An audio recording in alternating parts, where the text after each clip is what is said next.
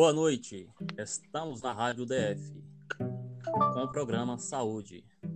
Hoje vocês irão conferir o tão esperado diálogo sobre o filme ciclo SOS Saúde com jovens estudantes do curso de enfermagem da nossa faculdade. A grande observação de hoje é o Sistema Único de Saúde, o tão falado SUS. Eles nos contam que o sistema de saúde canadense é um dos melhores do mundo, além de nos contar que o sistema de saúde norte-americano não tem hospital público para a população.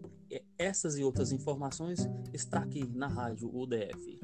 E vamos falar agora com o nosso primeiro participante. Boa noite, Janaína, tudo bem? Boa noite, Clécio, tudo bem? Eu venho falar a respeito, primeiramente, do sistema de saúde canadense. Ele é um dos melhores do mundo pois toda a população tem acesso aos mesmos tratamentos, ao me aos mesmos médicos, independente de sua classe social, além de permitir ao paciente que escolha por quem quer ser atendido, e é invejado por muitos países. Contudo, os médicos são trabalhadores autônomos e não são funcionários do governo. Além de possuir 15 sistemas de saúde diferentes, pois existe um sistema para cada província ou território. Os sistemas não são iguais em todo o país, pois há uma variação entre as províncias para o que é considerado um serviço de saúde essencial. Neste caso, os médicos não podem cobrar valores dos pacientes.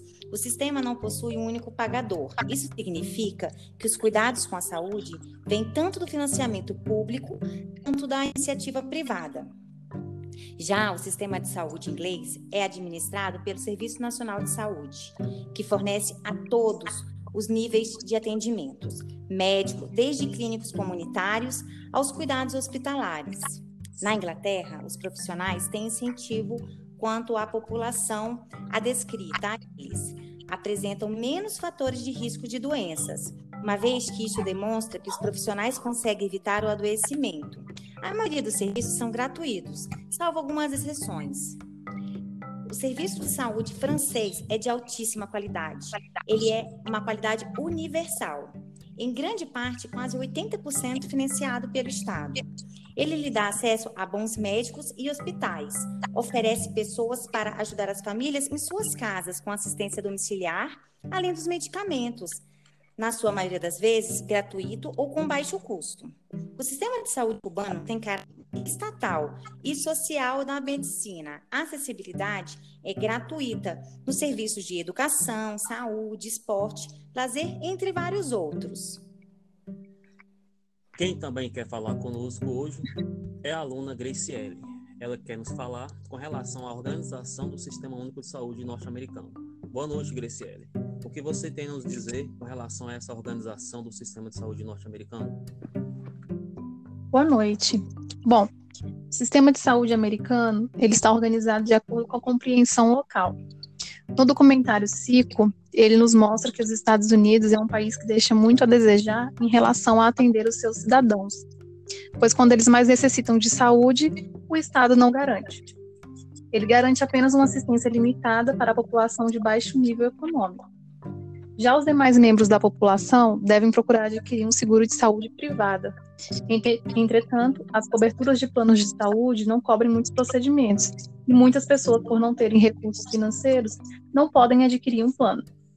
No sistema de saúde americano, não há hospitais públicos para atender a população, pois o controle não é do poder público, e sim das grandes empresas privadas, ou seja, o mercado é quem regula as ações e os serviços de saúde.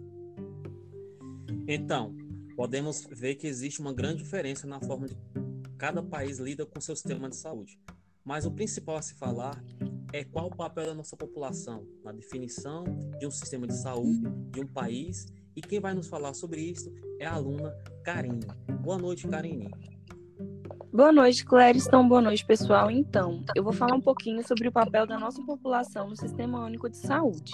Então, a nossa população faz um papel muito importante, pois contribui para a melhoria do funcionamento da saúde, à medida que possibilita a otimização do planejamento das ações, promoção do, do autocuidado, fortalecimento dos princípios e diretrizes do sistema de saúde de cada país, A população precisa ser atendida como um todo, pois as pessoas trabalham com a vida toda para ter a qualidade de vida.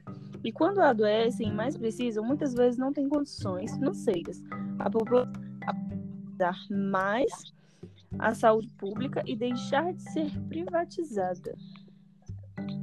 A partir do que foi observado no filme, o que podemos falar e refletir sobre como está organizado o sistema de saúde brasileiro, o tão criticado SUS. E quem vai nos falar sobre isso é o aluno Edinaldo. Boa noite, Edinaldo. Boa noite, Cléris. Tudo bem? Vou falar um pouco do sistema de saúde brasileiro, que é um bom sistema de saúde para a população, onde atende todos o SUS é muito avançado, pois se trata de um sistema de saúde público que possui como princípios a universalidade, equidade e integralidade. Mas em relação aos outros modelos apresentados, o SUS se mostra falho, pois apesar de ter esses princípios assegurados constitucionalmente, não há investimento na saúde. Maravilha! É um prazer enorme estar nesta noite com vocês. Muito obrigado. Muito obrigado aos alunos Janaína, Graciele, Karine e Edinaldo por tornarem nosso programa ainda mais educativo. E ficarmos por aqui. Amanhã encontro com vocês no mesmo horário. Não perca. Uma boa noite, um ótimo descanso. Vou ficando por aqui. Boa noite, pessoal.